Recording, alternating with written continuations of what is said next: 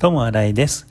今日は友達と南ちーちゃん家し、えー、夜市ですね。行ってきました。そこの夜市は地元の方が多い夜市になります。そこでいろいろ見て回りながら友達の勧めで羊の肉の炒め物のぶっかけご飯を食べてきました。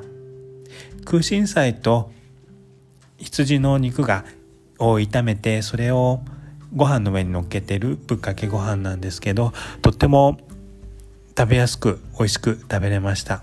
普段はあんまり羊肉は食べないのでたまに食べると美味しく感じられます。その後黒砂糖のチェンチューナイチャーを飲んでそれで帰ってきました。日本にはこの夜市という文化がないので日本に帰ったら一番台湾を懐かしむものになると思います皆さんも台湾にいらした時は夜市を楽しんでください。ともあらいでした。ありがとうございます。